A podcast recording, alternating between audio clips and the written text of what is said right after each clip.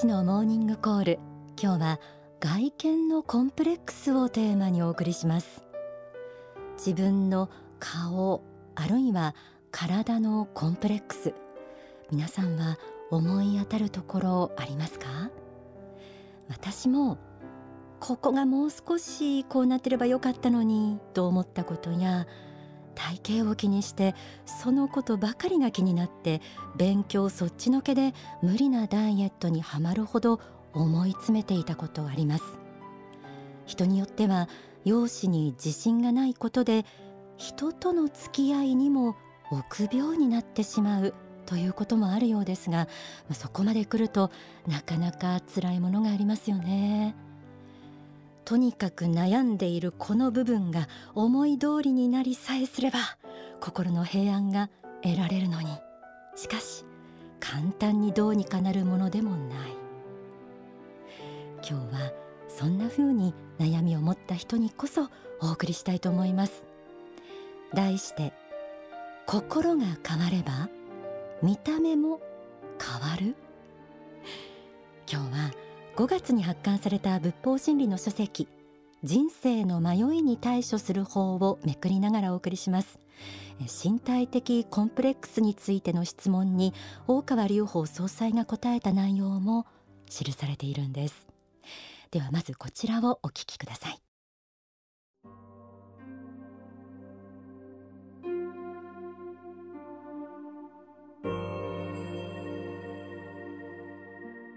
心の姿は外に出てきます。たとえ同じ親から生まれて同じような外見であっても魂の力が違えば全然違ったように見えるということです。美人かどうかと言っても客観的にモンタージュ写真風に美人であるということと他の人がその人を美人と感じるということには実は違いがあるのです。やはり人間はある程度霊的な存在であり相手から発散されているものを感じ取ってしまうところがあるため男性であれ女性であれ平凡な顔であっても元気はつらつとしていると周りもなんとなく元気になってきたり明るくなってきたりします。すると実際よりもずっと良い人で素晴らしい人のように見えることもあるわけです。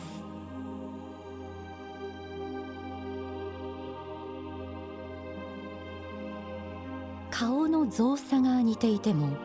その人の内面や態度によって印象が違って見えるというのはわかりますよね。周りの人を観察してみても優しそうな人快活そうな人個性的な印象の人など必ずしも容姿とか顔や体のパーツの良し悪しとかではなくその人の心の姿がその人全体の雰囲気を作っていると思うことがあります。番組でいつもお伝えしている通り人間は霊的な存在です。自分が思っている以上に周りの人は私たちの心の姿から発されているものを感じ取っているのかもしれません。では良い印象を与える自分になるには何をどう頑張ればいいんでしょうか？人生の迷いに対処する方にはこんな具体的な方法が説かれています。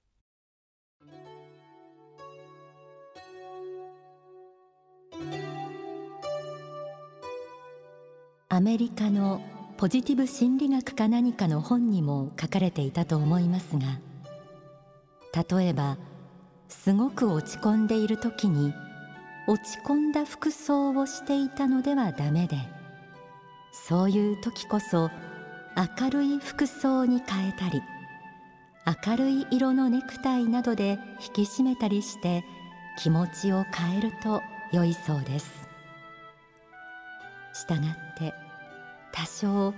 人の逆を行く部分も必要かと思います。例えば梅雨時になるとジメジメして鬱陶しく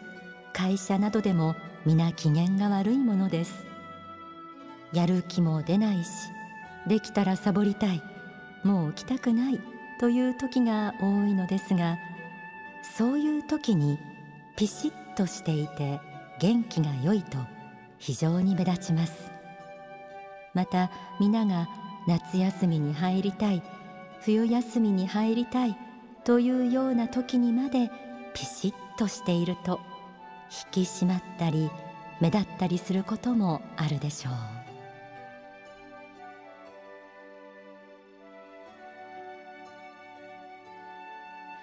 自分の顔体のコンプレックスにしても梅雨の憂鬱な天気にしてもそうですが気持ちが沈む要素なんていっぱいありますがだからこそ自分が元気を出して周りの人も照らしていこうという思いを持てる人の姿は実際に輝いて見えるのでしょう。自分からなんて無理。浮いちゃったら恥ずかしいしと思う人もいるでしょう。何もいきなり派手なことをするのではなくて例えば誰かと目が合ったら微笑んでみる。自分から挨拶してみる。あるいはいつも唇の端口角を気持ち上げているだけでも周りに与える印象は違いますよね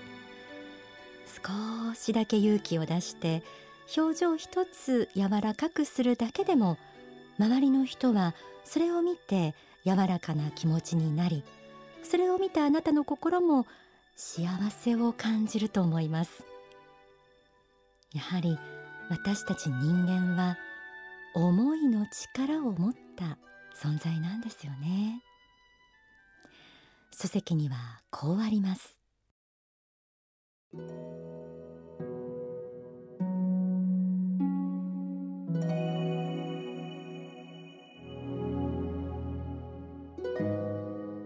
本当は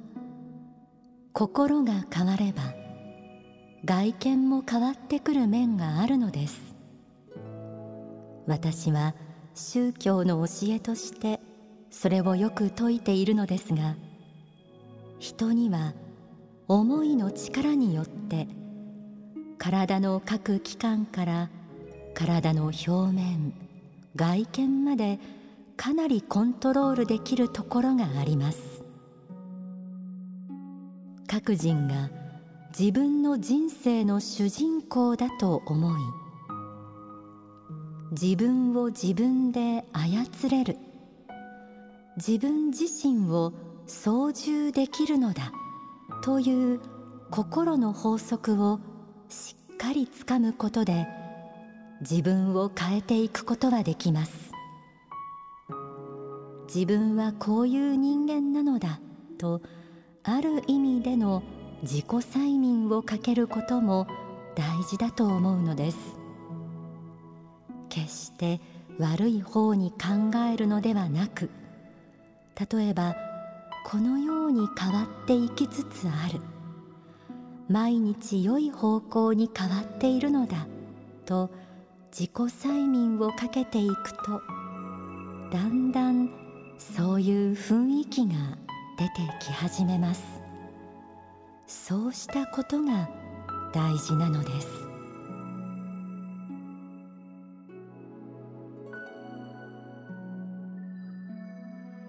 心が変われば外見も変わってくる。それは私たちが思いによって常に自分を変えていける存在だということに気づくところから始まります。心の力を正しい方向に使っていくとそれが美しさとなって光となって周りにも放たれていくものです。それを実感することでまた自らにも幸福感をもたらしコンプレックスに思っていた自分への見方も変わってくることでしょう。ここで心の力想念の力について説かれている大川隆法総裁の説法をお聞きください。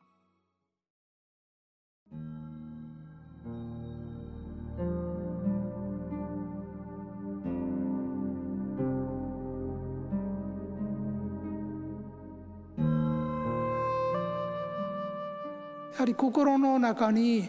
イメージした繰り返し繰り返しイメージしたものは成就してくるんですね。で人間はそういうふうにできているんです。それは、まあ、肉体というものに宿って生きてはいますけれどもこの肉体もですねやはり心の表現形態なんですね。心の現れが外に出てくるんですね。ですから心に思った形が外に出てくるんですね。ですから外見上こうなんというか豊かな感じが出る人もあれば貧相な感じが出る人もいますね。神経質な感じが出る人寛容そうな感じが出てる人ね、まあ、いろいろありますがそういう心の表現形態がこの肉体なんでね。肉体という形に心の姿が現れてくるんですね。ですから、まあ、肉体をどうこうということもありますけどまず心の方の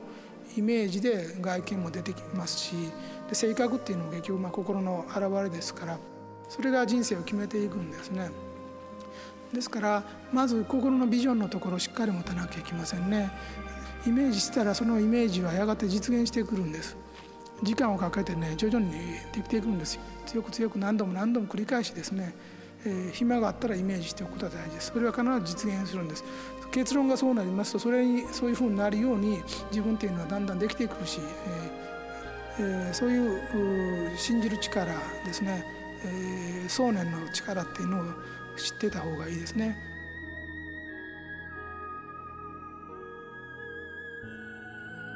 お聞きいただいた説法は書籍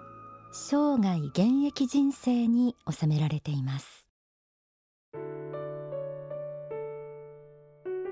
自分の思い通りの外見になればイコール幸せになれるかといえば必ずしもそうとは言えないでしょう周りも照らすような心の力で良い印象を作れることを実感して喜びを感じられるようになれたらヘアメイクやファッションを考えるのも楽しくなってくると思います。そうやって心の力をプラスに変える努力によって幸福感を味わいながらコンプレックスを乗り越えていく。外見のコンプレックスを乗り越えるためにそんな方法もあり得るのではないでしょうか。